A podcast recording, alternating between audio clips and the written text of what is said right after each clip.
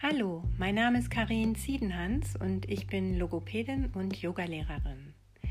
Ich möchte in meiner Podcast-Reihe Körperwahrnehmung oder auch Wahrnehmung jetzt die Möglichkeit anbieten, auch unabhängig von einer regelmäßigen Meditationspraxis über Körperübungen im Hier und Jetzt anzukommen und sich zu zentrieren.